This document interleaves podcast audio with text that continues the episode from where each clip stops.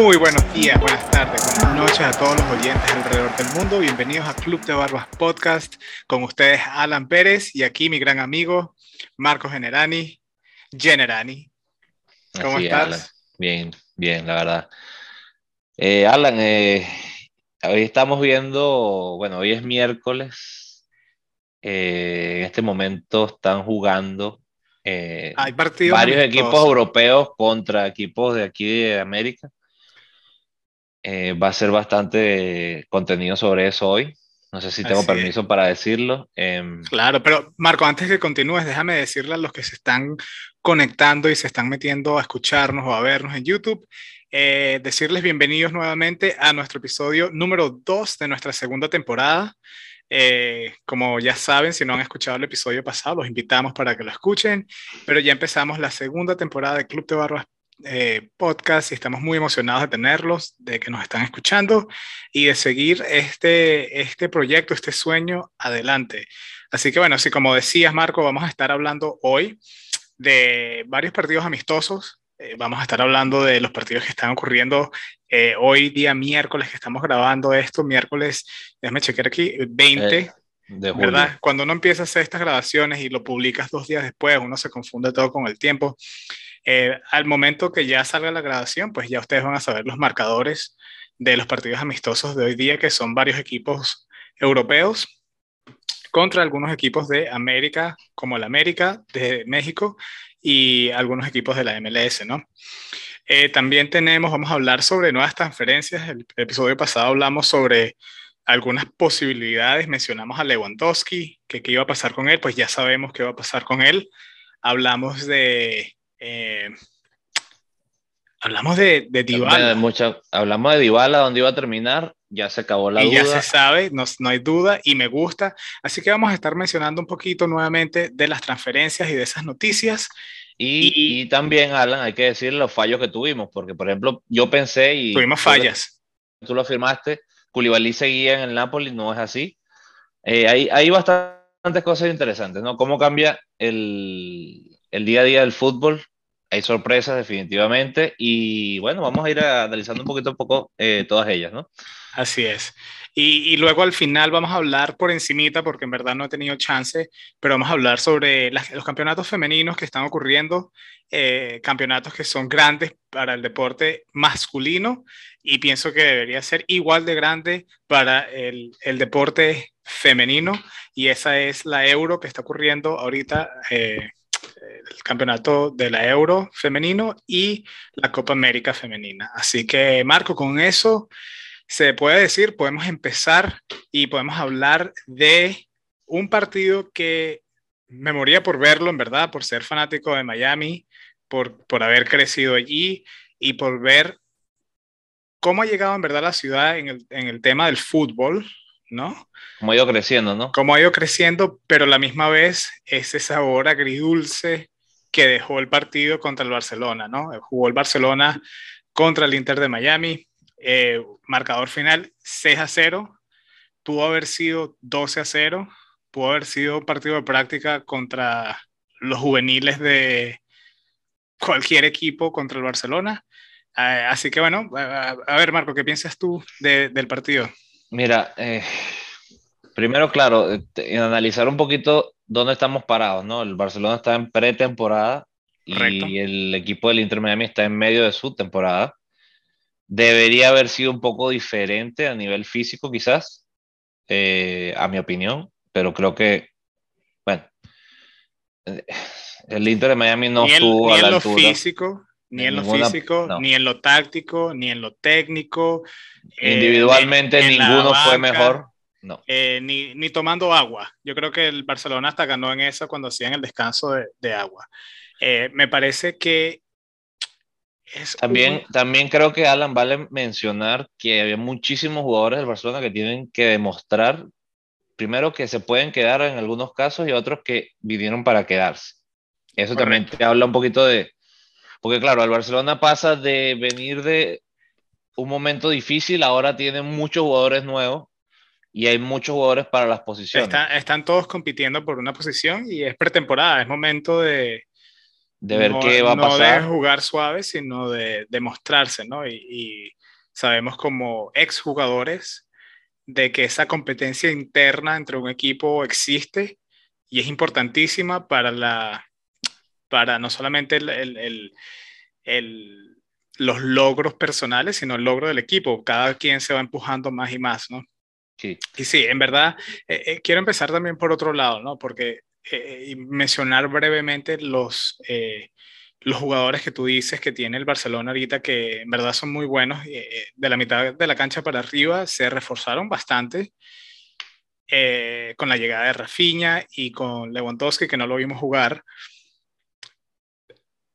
La renovación de, de que significa un cambio de imagen, porque lograron algo que parecía, o sea, están en, así como se criticó al Barcelona el año pasado, mi punto de vista, ahora están tomando decisiones de, mira, esto es lo que hay, si te interesa bien, si no seguimos adelante y el proyecto no puede ser una persona, es un proyecto bien.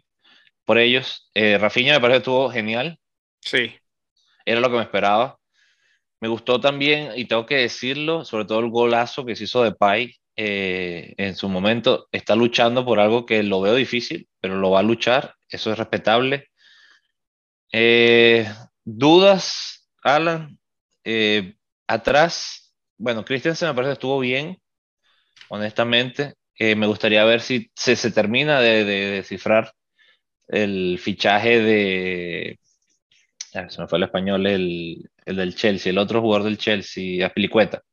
Okay. Parece que va a ser importante. Eh, del resto, bien, Alan. El, el, equipo estuvo sólido, no se notaron los cambios, o sea, estuvieron a un mismo nivel. ¿Qué va a pasar con De Jong? Eso es muy interesante también. Algo que me pareció interesante, yo vi un video hablando de jugadores que tiene el Barcelona ahorita y no se sabe qué van a hacer con ellos. Un jugador que es un, o sea, un, un fantasma completamente. Lo vi en una grabación de Social Media sentado en una de las mesas comiendo cuando estaban introduciendo a Lewandowski. Estaba Pjanic en, en el campamento del Barcelona. Lo llevaron, correcto. Me pareció muy interesante. No jugó, correcto, no jugó contra el Inter de Miami. No. A mí siempre me encantó Pjanic. Yo sé que ya está, no sé cuántos años debe tener ya Pjanic para ver. Eh, no, tomó 32, no 32, son 32, no está, no está tan, tan viejo como lo que pensaba. Pero eh, a mí siempre me encantó cómo jugaba. Eh, cuando jugaba en la Roma, cuando jugó en la Juventus, me encantaba.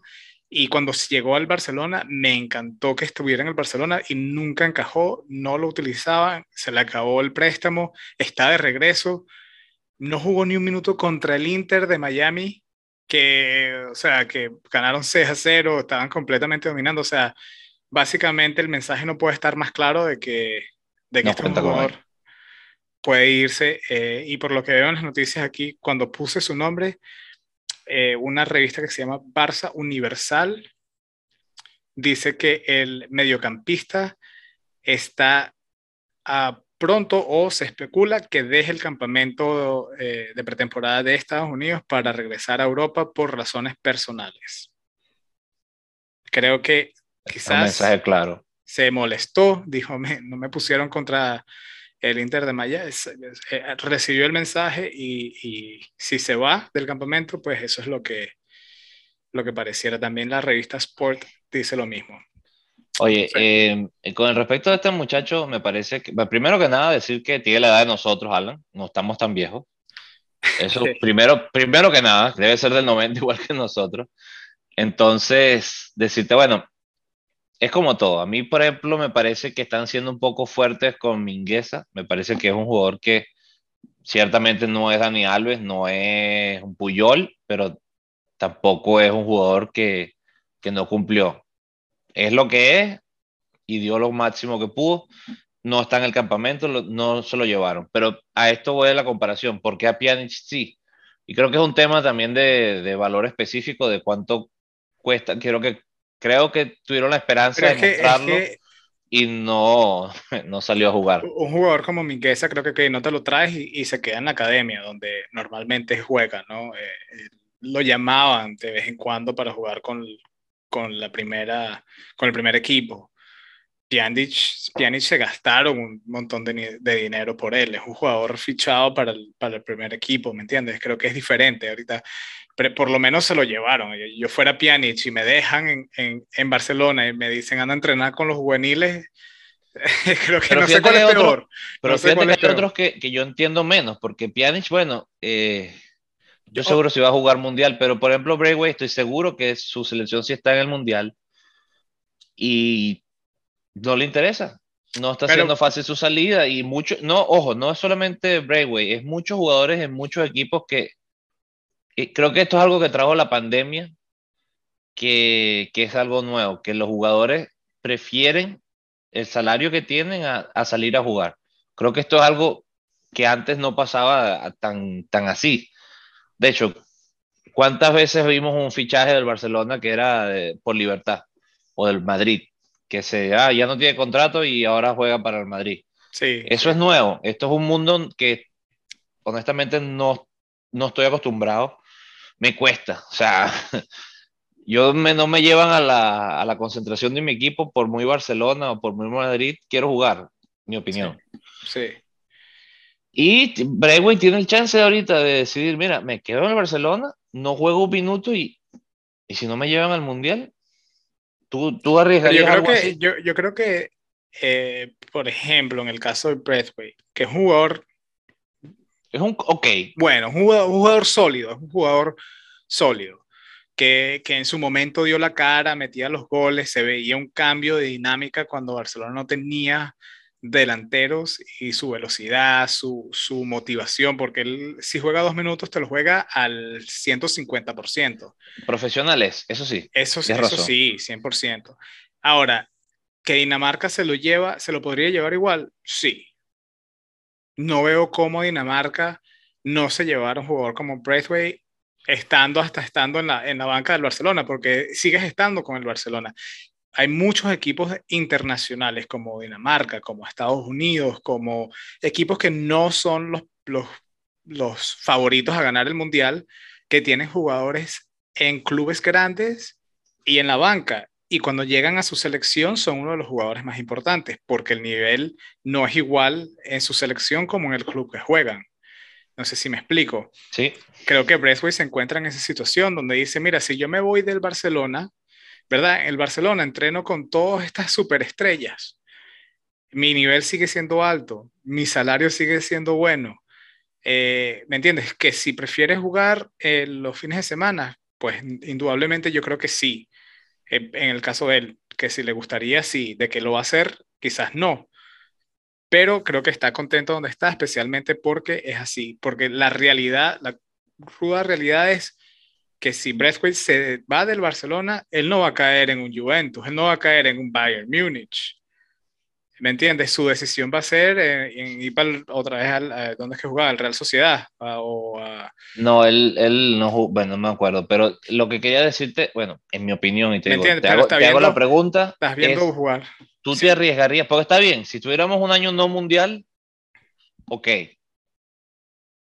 pero en un año mundial tú te arriesgas a no ir a un mundial, no, no, no lo veo así. Pero te lo, pero te, te, lo repito, te lo vuelvo a decir, pues a ver si, si, si no me expliqué. Creo que Breathway lo puede hacer, quizás en Dinamarca no tiene la competencia. Si es un equipo donde tú tienes la competencia para tu puesto, pues los minutos cuentan. Pero para Dinamarca, donde yo creo que igual lo llevarían, pues quizás no importe tanto. Eso es lo que, lo que, lo que trato de decir.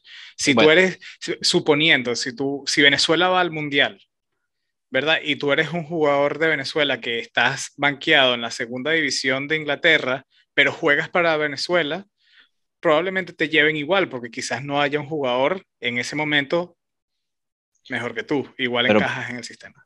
Pero quiero enlazar este, este comentario con uno de, las, de los puntos que habíamos decidido hablar, que es, por ejemplo, el estadounidense Stephen, correcto. que se está yendo del Manchester City. Correcto. Me parece que es correcto, porque no va a jugar un minuto, a menos que algo pase de otro nivel con Ederson.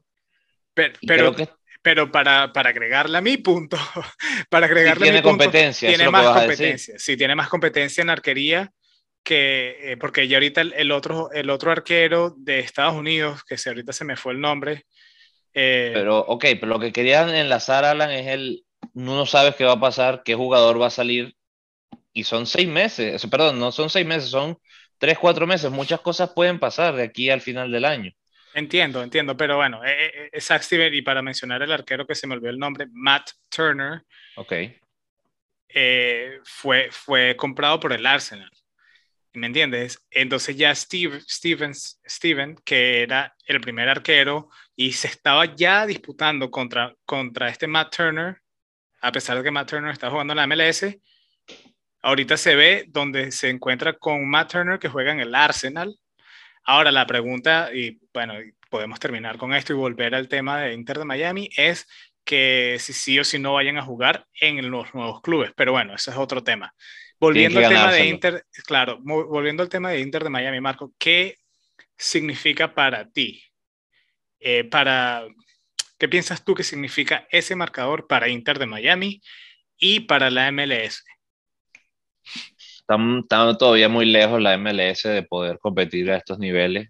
Si un partido así no pueden poner un poco de cara, no me quiero imaginar eh, ver al Barcelona ya con tres, cuatro cambios y el mejor once enfrente y ganándose un puesto. O sea, eh, si no estamos jugando algo que te salen estos muchachos, te inflan, la, te inflan el saco completamente. Quizás también influye un poco la mentalidad con la que fue el Miami, el Inter de Miami, no lo sé, pero algo falta. En este equipo, bueno, ah, es, es injusto lo que voy a decir, me parece que todavía están muy crudos. Eh, para competir en ciertos niveles, pero tampoco es justo porque veo el Austin, por ejemplo, y, está dando la talla, es un equipo relativamente con el mismo tiempo. Eso es lo y que, eso me molesta. Como aficionado me molesta, Eso como aficionado me molesta también, al igual que tú, el, el, el mercadeo detrás de estos partidos, porque si fuera muy interesante ver a un Los Ángeles Football Club contra un equipo de estos europeos, me gustaría ver unos de esos equipos que están al tope de la MLS contra estos equipos europeos, así sea en la, en la, en la pretemporada. Pero estoy de acuerdo contigo, la MLS es, eh, está todavía muy lejos de llegar a ningún nivel europeo. Eh, por ejemplo, está, eh, Inter de Miami está actualmente de, de, noveno lugar, noveno en la conferencia del Este, ¿correcto? El noveno lugar de la Liga Española es el Valencia. Quedó el Valencia el año pasado.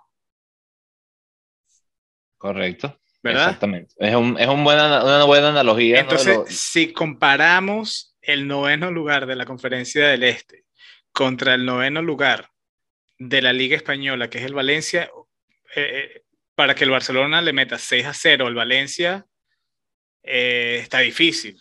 No, tiene que ser uno de esos partidos como raros, que todo entraba, no sé, algo raro, ¿verdad? Pero no, no hubiese el dominio que hubo. Y luego, exacto, no.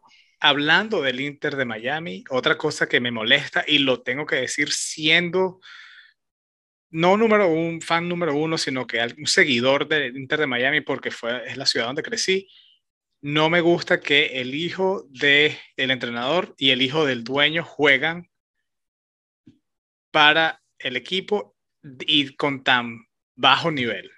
O sea, no es como que si, o sea, mira, cuando entró Beckham, el hijo, eh, creo que es Romeo, si no me equivoco, no toca el balón el muchacho en los, qué sé yo, 15, 20 minutos que jugó. Eh, la marcación, o sea, lo más juvenil que te puedas imaginar de un jugador, no es marcación de ni siquiera nivel de universidad. Eh, cero físico, o sea. Está crudo. no muy crudo. Y, no, le veo, y no va a ser un jugador parecido al padre. No, para nada. Punto. No está ni cerca, ni, ni, bueno, ni la sombra, ni nada. Y me molesta mucho de que es un equipo donde eh, pues tengas ese tipo de oportunidades simplemente porque está el papá o el, el, dueño, en este caso, en el equipo. Me molesta por otros jugadores juveniles que quizás estén en las academias de Inter de Miami, donde esa es una de las posiciones quizás que un muchacho juegue con, con un mejor nivel, porque en verdad lo que vi de los dos, hasta del hijo de Nevo, eh, muy, muy, muy bajo, muy bajo. Y, no me gustó para nada eso, en ese respecto, eh, el Inter de Miami lo que hizo con esos cambios. Luego, Marco, para entrar al siguiente tema y hacer aquí un cambio de la MLS, la Liga Mexicana, eh, que en este caso también jugó el Chelsea contra el América. Y la diferencia, bueno, la diferencia entre comparar esos dos partidos es que bueno, el América sí es uno de los mejores equipos, o si no el mejor equipo de la Liga Mexicana, contra uno de los mejores equipos europeos. Recuérdame, por favor, cómo quedó el marcador, si lo tienes ahí. 2 a 1, ¿no?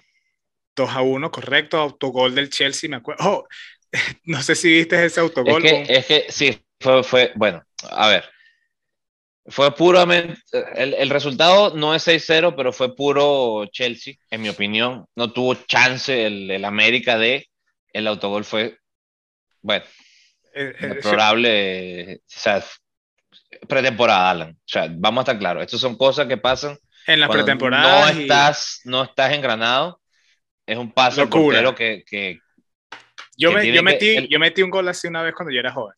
No, a mí me ha pasado también. Yo jugué claro, central cuando, cuando eres. Pasa. Pero es que... Yo miré, mira, yo me acuerdo, estaba jugando defensa izquierdo al opuesto de James y recibí también el balón. Me presionaron, había visto el arquero puesto en un lugar y en eso que recibo el balón y paso la pelota, el arquero se me había movido.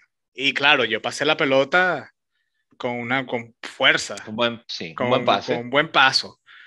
Y nada, eso metí gol, Bueno, pero lo que te digo es, todo mal, no miró al arquero. Eh, si vas a hacer el pase, se sabe que es hacia afuera del área por si esto pasa, pero estuvo tan cerca de, de tener que hacer el pase para afuera, pero para completamente del otro lado. O sea, ni siquiera fue el pase el primer palo, fue, le salía mejor tirar esa que banda. Sí. O sea, todo mal, pero es un gol típico de pretemporada y al final termina que es peor porque te pones en una situación donde te entra frío y salió a matarte el Chelsea, ya, se acabó. Sí. Entonces, pero sí tienes razón, el nivel, por lo menos el respeto fue diferente. Creo que el Chelsea sí le dio un respeto al América, dijo, ya va, hay que jugar bien, no nos puede pasar, o sea, ese es un problema de estos partidos y, y te voy a explicar por qué. Si tú juegas contra el Inter de Miami, ganas 6-0, ¿Qué demostraste, Alan? Nada. Nada. Perdóname. No demostraste. Un equipo europeo, un equipo como el Barcelona le gana 6-0 a la América, no pasó nada. Ahora pierde contra el Inter de Miami y te entra la duda hasta marzo, más o menos. Correcto. En un partido donde no tienes nada que ganar y tienes absolutamente todo lo, lo que te puedes imaginar de perder. Caso similar con el Chelsea y América, porque con todo que es un equipo más respetado, se supone, que el ex campeón de la Champions tiene que ganarle al Club América fácilmente, entre comillas.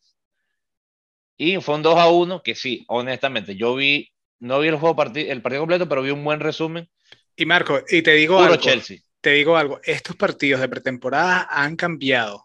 Yo hace años, eh, creo que fue en el 2000, tuvo que haber sido como en el 2011, fui a ver al Barcelona contra el Chivas de Guadalajara, allí en Miami, en el Hard Rock. Buen partido. La diferencia, el Barcelona llevó un 80% de sus jugadores de la cantera y solamente estaba, me acuerdo, creo que estaba Vidal, que jugó varios minutos, estaba eh, Busquets, eh, que jugó varios, ni siquiera creo que jugó Busquets, estaba David Villa, que jugó varios minutos, además metió gol, pero ese partido, si no me recuerdo mal, pierde el Barcelona como 4 a 2. Le meten, el, creo que el tercero o el cuarto gol de Chivas fue un golazo de chilena. Sí, pero ese juego ni siquiera estuvo Messi. Fue un juego Por eso, temporada. Pero eso, eso es lo que, a eso, eso es lo que me refiero. Ahora, mira los equipos europeos que vinieron a Estados Unidos esta temporada, este año. Que no todos los años es así. Normalmente las pretemporadas faltan muchos jugadores.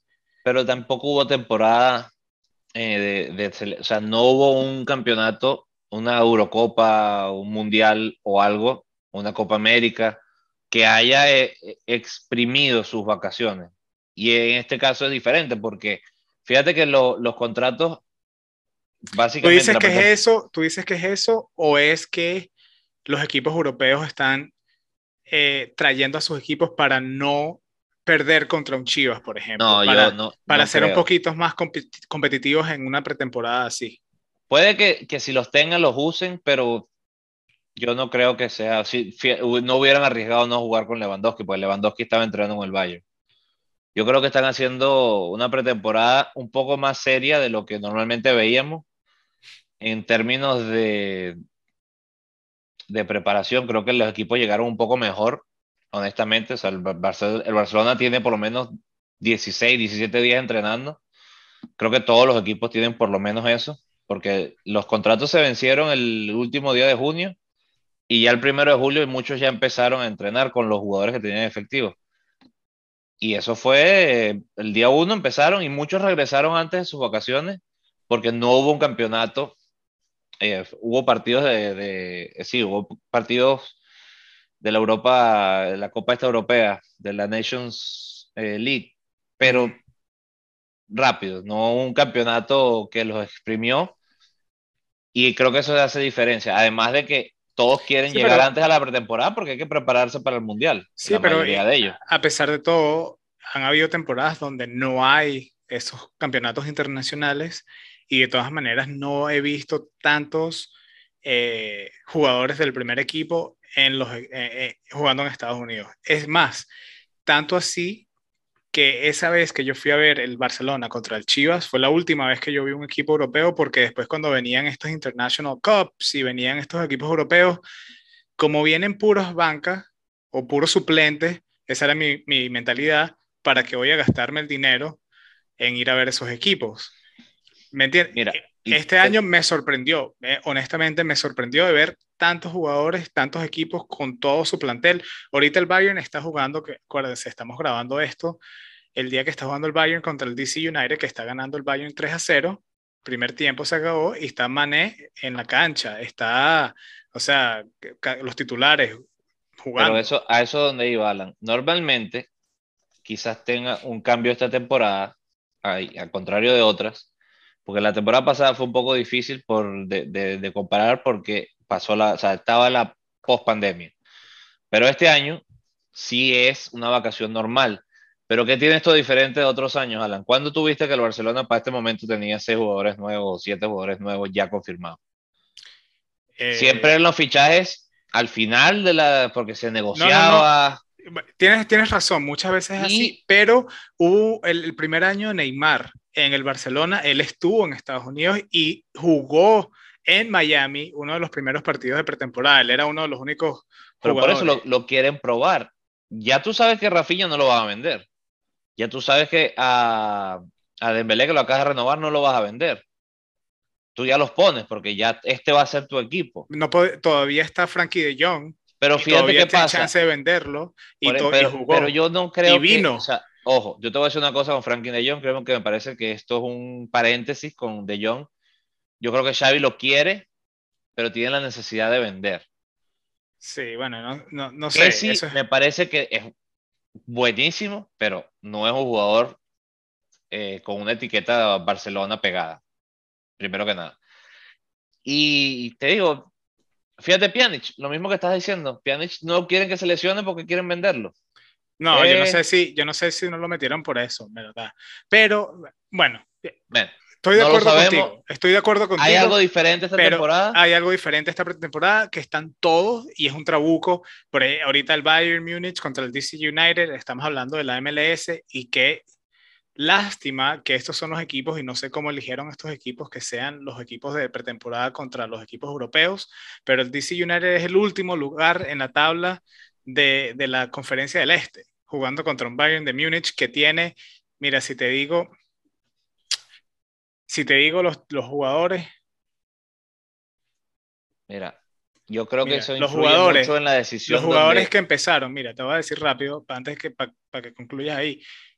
Eh, tenemos aquí a Narvi, Mane jugando, Sane jugando, eh, Sabitzer jugando, eh, Upamecano jugando, Davis jugando, Neuer en la arquería.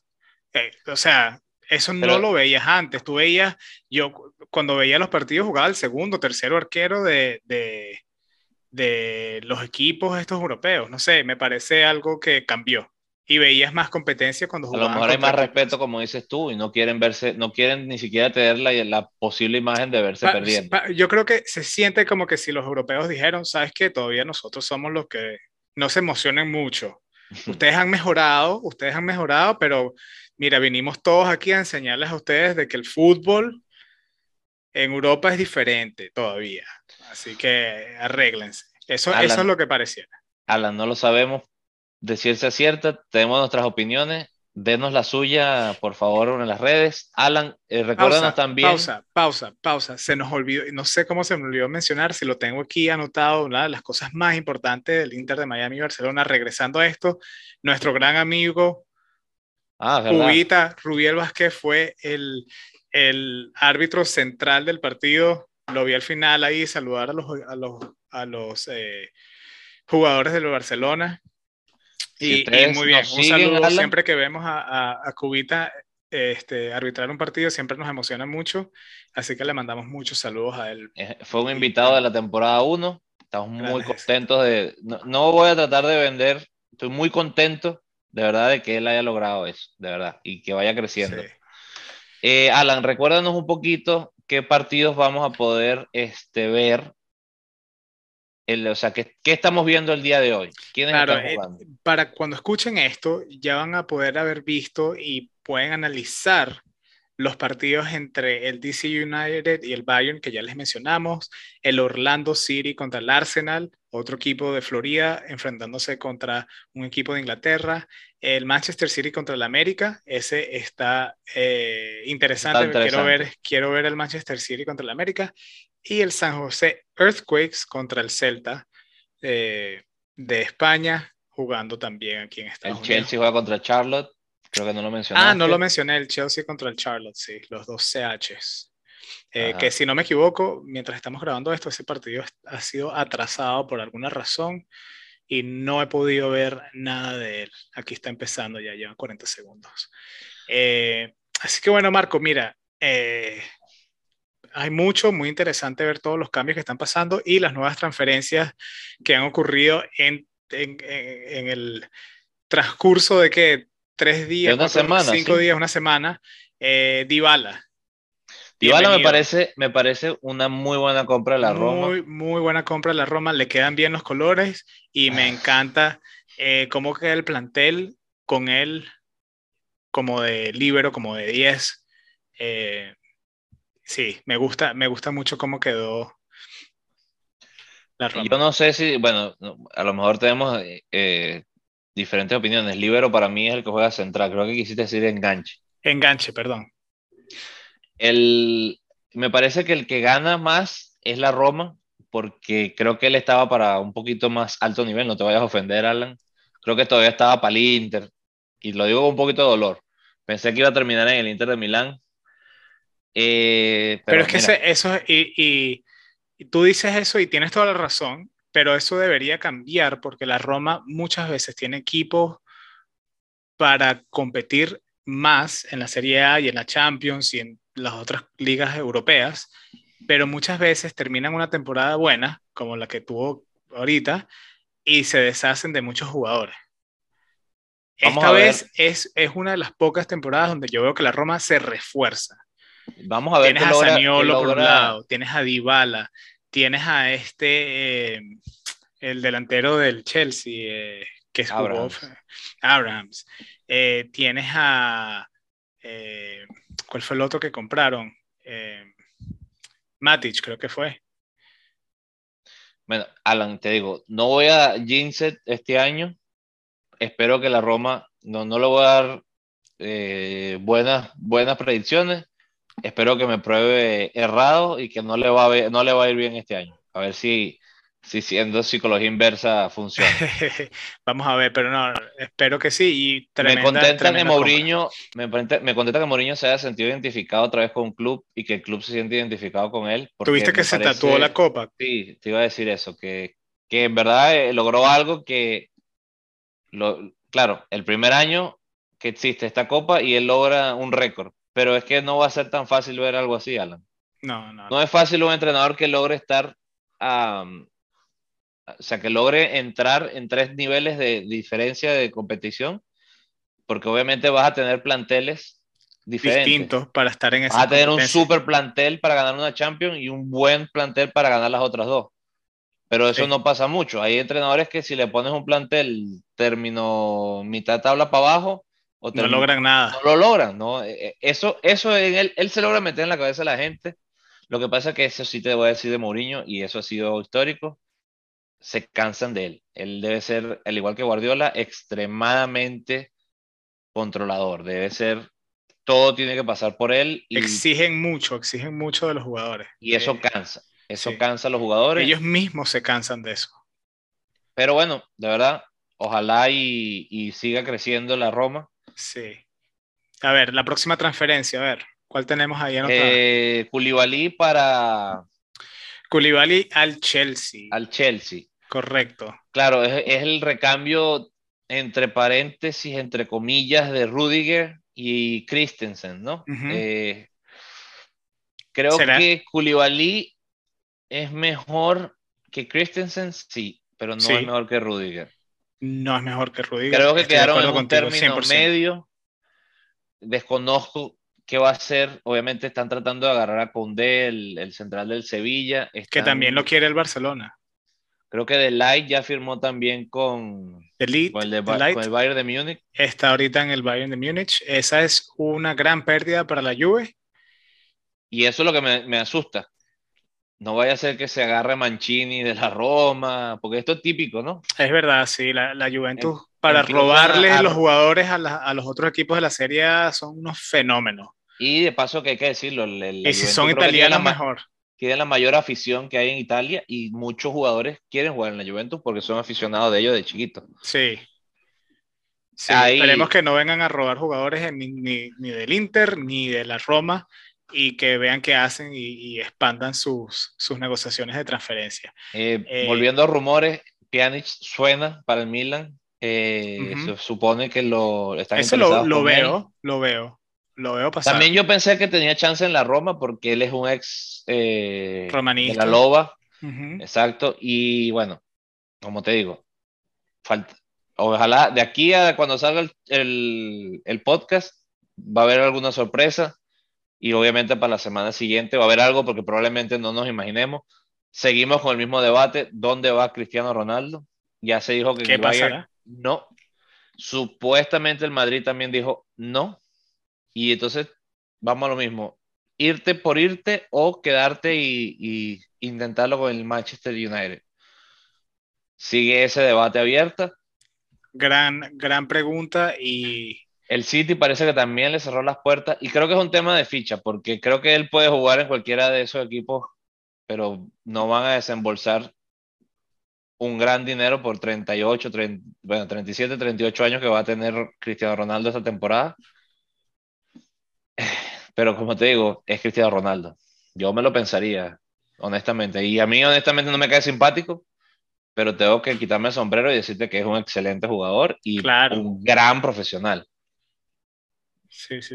Mucho va a depender de la historia, ¿no? O sea, y esto lo hemos dicho muchas veces de que, bueno, nosotros haber visto tantos jugadores buenos y ver al mismo tiempo Cristiano Ronaldo y Messi es, alucinante lo que nosotros veíamos. Los partidos no son iguales. O sea, después de ver años a estos dos jugadores a ese alto nivel, sí, el fútbol es bueno, pero no es lo mismo ya y, meto más allí, te digo, eh, hubiéramos, si en ellos dos se hablaría muchísimo más de Rooney, de lo que se habla, se hablaría muchísimo más de Ibrahimovic, de lo que se habla.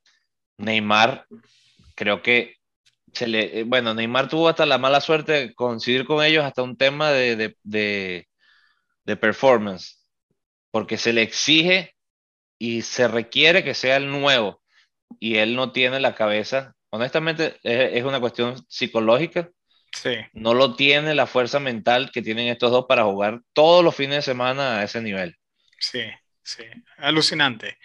También, Alan, a ver, perdón, eh, rapidito, decirte lo, lo, feo que son los finales. Eh, dejamos, vamos a dejar de ver un Lewandowski con, con Müller, se acabó. Vamos a dejar ver un Sané con, con Sala, se acabó. Vamos a dejar de ver. Pero, pero, si lo ves, si ves el, el, el como dicen en inglés, the, glass half full, ¿no? Si, lo, si ves el lado positivo y optimista, vamos a ver un Lewandowski con un Rafinha, un Ansu Fati, quién sabe qué va a pasar ahí. Vamos a ver un Mané con, con el Bayern, o sea, con Müller, con un Narvi, con un, con un Sané. Eh, vamos a ver, ¿me entiendes? Estamos cambiando a algunas parejas y reemplazándolas con otras que, que, va a estar interesante. ¿Te arriesgas a decir dónde, de aquí al próximo podcast, dónde va a estar Cristiano Ronaldo? no me arriesgo. La última vez que fue lo que dije, que no creo tenía que, Creo que estábamos entre el Chelsea y el Bayern. Sí, no lo veo en el Chelsea. Eh, si ya el Bayern dice que no, negativo a este punto, mientras más nos acercamos, más veo que se queda en el Manchester United. Yo, yo creo que si no era el Bayern, que parece que le cerró la puerta, yo creo que ya lo que le queda es el Chelsea. Y si no, no se me ocurre otro equipo champion grandes, sí. que pueda, no digo grandes porque tiene que ser un equipo yo, champion. Yo digo grandes porque van para los, los champions. Pues los Escuché el Atlético de Madrid, que morbo sería, ¿no? Sí. Pero, bueno, veremos qué pasa. Ah, eh, otro que, que, no vamos a ver más, no es este año, pero el pasado es Messi con, con Suárez. Se acabó otra gran dupla. Sí. Queda ahorita también ver qué va a pasar, obviamente, que no lo hemos mencionado mucho, ¿no? Porque venimos de una gran decepción, qué va a pasar con el, con el Paris Saint Germain. Fíjate que no lo hemos ni mencionado. Han hecho, primero que hicieron una, un fichaje que tenían como desde Mbappé, una cosa así, que no fichaban un francés de la liga francesa. Hoy ficharon a uno, de la se me pasa el nombre. Eh, pero sí se los digo. llama la atención que Gaultier, o como se pronuncie, está diciendo, miren señores, aquí lo que se va a buscar es trabajo y menos talento, de alguna manera. O sea, no súper talentos, pero gente que venga a trabajar y también a dar su, su aporte. Se supone que se ha visto, yo no, lo, no he visto diferencia, pero se supone que los que están internamente dicen que Neymar ha cambiado su, su mentalidad un poco, que se ve un poco más responsable de lo que se veía el año pasado. Mm. Y bueno, también me imagino que Messi estará diciendo, miren, señores, tenemos un plantel, Messi es un líder natural y él le gusta ganar y dirá, mira, este es nuestro año para lograrlo todo. Y qué grande sería poder decir para una carrera como la de Messi, mira, parece Saint no ganó una Champions y aquí pasaron 50 estrellas. Llegué yo y aquí está la Champions. Y aquí está, lo logré. Eso sería loquísimo. Loquísimo. Y eh, también me armaría un poquito la, el, sí, pero Messi era Xavi Iniesta y sin ellos no es nada. Ahorita diría, se acabó eso se acabó. Es, es, su año para probar eso. No hay debate. Mundial. Y con eso, Alan, creo que cerramos la parte de fichajes. Nos queda hablar de un poquito del fútbol femenino. Y hablemos del fútbol femenino. Sí, me, me gustaría ver, creo que a través, si, si, tienen acceso a Paramount o a Fútbol, creo que algunos partidos se pueden ver allí pero no estoy muy seguro. Es algo que hay que buscarlo y como siempre, no sé mucho dónde pasan estos partidos pero se está jugando la Euro y ya están en los cuartos de final de la Euro femenina. Eh, hoy miércoles 20 de julio jugó Inglaterra contra España y ganó Inglaterra 2 a 1. Se acabó España, sí. Sí, eh, la España eliminado del fútbol femenino. Jueves, mañana, eh, jueves 21, juega Alemania contra Austria. El viernes juega Suecia contra Bélgica y el sábado Francia contra Países Bajos, contra Holanda. Eh, muy bueno y muy, muy, me alegra mucho ver tantas, tantos países con equipos eh, porque sigue aumentando la popularidad eh, del deporte femenino y en, en, todas las fases, en todo lo, en todo lo que implica y, y tener igualdad en el, en el, sentido de las mismas competencias y que la gente lo siga siguiendo, ¿no? Y para ver, Marco, en la, en la Conmebol, que también se está jugando al, al, a la par que, que la euro están, déjame ver, creo que también están en los cuartos de final. No estoy seguro. Eso no lo logro encontrar, a ver. Estoy buscándolo también. Lo que sí te puedo decir, los partidos que logré ver eh, que fue de, de las alemanas, me parece que de verdad que... Y cuéntame, ¿dónde, ¿dónde lo viste? No, bueno, tengo... Eh, ¿Cómo se llama? Sí, es el Paramount TV y también tengo el que se ve la Premier, Peacock. Ah, también Logré ver un, un, partido de, de, las alemanas y me parece que, obviamente, falta. Todavía público, le falta seguimiento. Inclusive creo que hasta el nivel de cámaras influye porque hay menos cámaras, no se pueden ver tantos detalles a veces como los hombres. Sí.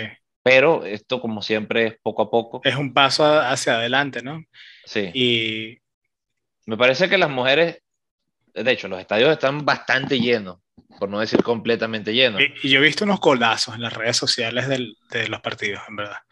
Colazos. Sí, pero quizás es lo mismo que, que nos pasa, que tratamos de verlo, pero no es fácil verlo por, yo no he podido, yo no he podido. Me gustaría verlo más, pero no he podido por el tiempo. La Euro siempre es complicada porque siempre es como que durante el trabajo. Los horarios, sí, correcto. Este, y ahorita mismo están jugando, mira, te digo, está jugando Colombia contra Chile. ¿Ok? Eh, está ganando Colombia 4 a 0. Ecuador contra Paraguay. Están empate, empate 1 a 1. Eh, los dos en el primer tiempo. Luego mañana juega Brasil contra Perú y Venezuela contra Argentina. De Venezuela está yendo bien, por cierto. Están, hay dos grupos, entonces todavía están en la fase de grupo, ya que no hay tantos equipos en Sudamérica, como normalmente suele pasar. Eh, y para ver, de primer, en el grupo A está Colombia, Paraguay, Chile, Ecuador y Bolivia, respectivamente así, en esa orden. Y en el grupo B, Brasil, Argentina, Venezuela, Uruguay y Perú. Ese grupo grupo de la muerte ahí. ¿eh? Brasil, Argentina, Uruguay. cualquier grupo de Latinoamérica es grupo de la muerte, pero bueno. Sí, bueno, pero en cualquier grupo de Sudamérica que tienes a Brasil y Argentina en el mismo, eso no suele pasar. Eso no suele pasar, eso es verdad. Pero bueno, también no es lo mismo claro, a nivel, a nivel fútbol eh, argentino femenino. Brasil sí. Brasil sí tiene. Pero tiene equipo está en, una Copa América típica, que son 10 equipos donde van a clasificar probablemente los tres primeros y el... No, probablemente, bueno, depende de lo que quieran hacer, ¿no? Si van a clasificar a cuarto, van a clasificar los primeros cuatro de cada grupo, que la verdad es que no lo sé, si no tienen que ir directamente a semifinales, ¿no? En, sí, creo que van directamente a semifinales. Y ahora sí le está en la semifinal, que se juega ese partido el martes, julio 26. Van directo a semifinal y luego se juega un partido de. Ah, mira, sí, se juega lugar. Por, el quinto lugar, sí. eso, qué locura. Se juega un partido por puntos negativos, Puntos negativos. Partido de tercer lugar ya, ya, es feo, mete el de quinto lugar. Sí, eso es para tener partidos y bueno, ojalá este, siga creciendo para ver más equipos y que llenen otra vez, eh, al igual que el, masculino en Sudamérica, tengan la misma cantidad de equipos allí presentes. Bueno, Marco, con eso eh, concluimos los temas que íbamos a hablar hoy. El tema que viene, ya que estamos hablando mucho de esta comparación de la MLS con los equipos europeos y, y qué implica estos partidos amistosos, eh, especialmente cuando hay derrotas por todos lados de los equipos de la MLS eh, y feas. ¿Qué significa todo eso? Y vamos a estar hablando la semana que viene de la MLS, porque también hay que eh, darnos cuenta y tener presencia y estar conscientes de que la MLS lleva pocos años, ¿no? A comparación con, la, con, el, con el, deporte en Europa. Así que vamos a estar hablando otra vez uno de nuestros temas de fútbol. Vamos a hablar del tema de la MLS, la historia, anécdotas, eh, cómo han evolucionado las reglas, los equipos y cualquier lo que otra es una franquicia, porque aquí son franquicias. Lo que son franquicias. Vamos a explicar todo cómo funciona el fútbol aquí en Estados Unidos, en la MLS. Y pues bueno, eh, los esperamos la, la, semana que viene. Correcto, Alan, pero en Spotify se podía encontrar una pregunta que en sí iba a ser, la, no sé si la colocaste en la, en el Spotify. No, acuérdense que eh, ahora, ahora de aquí en adelante, para que vamos a dar un chance para que la gente se acople a la temporada número 2. en la primera temporada hacíamos nuestras preguntas trivias durante el podcast. de ahora en adelante tienen que meterse en las redes sociales donde vamos a estar poniendo eh, aparte de nuestras de los posts, vamos a estar poniendo preguntas donde mientras, a, medida, a medida de que vamos teniendo más preguntas, vamos a ir respondiendo esas preguntas en el podcast, pero ya no hay más preguntas trivias por los momentos durante el episodio. Así que estén al tanto de eso, vean las redes sociales, Twitter, Instagram, eh, para estar pendiente de las preguntas que vamos a hacer y después responderlas en, en el episodio. Recuérdanos, si fuera yo, porque tú sabes que yo soy poco tecnológico, Alan, ¿dónde tengo que, eh, explícame dónde tengo que seguirte?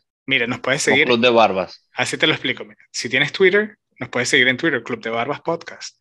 Tienes Instagram, lo mismo, Club de Barbas Podcast, métase ahí y nos puede conseguir. Te gusta ver fotos y te gusta ver eh, información sobre el fútbol y tienes Instagram, necesitas tener eh, Club de Barbas Podcast en tu feed.